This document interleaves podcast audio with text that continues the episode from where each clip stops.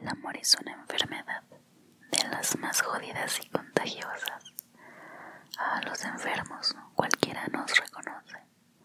Hondas ojeras delatan que jamás dormimos, despabilados noche tras noche por los abrazos o por la ausencia de los abrazos y padecemos fiebres devastadoras y sentimos una irresistible necesidad de decir estupideces.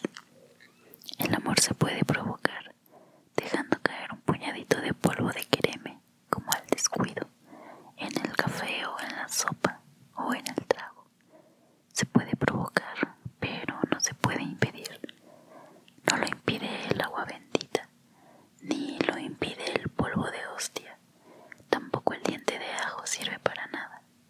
El amor es sordo al verbo divino y al conjuro de las brujas. No hay decreto del gobierno que pueda con él, ni pócima capaz de evitarlo, aunque las vivan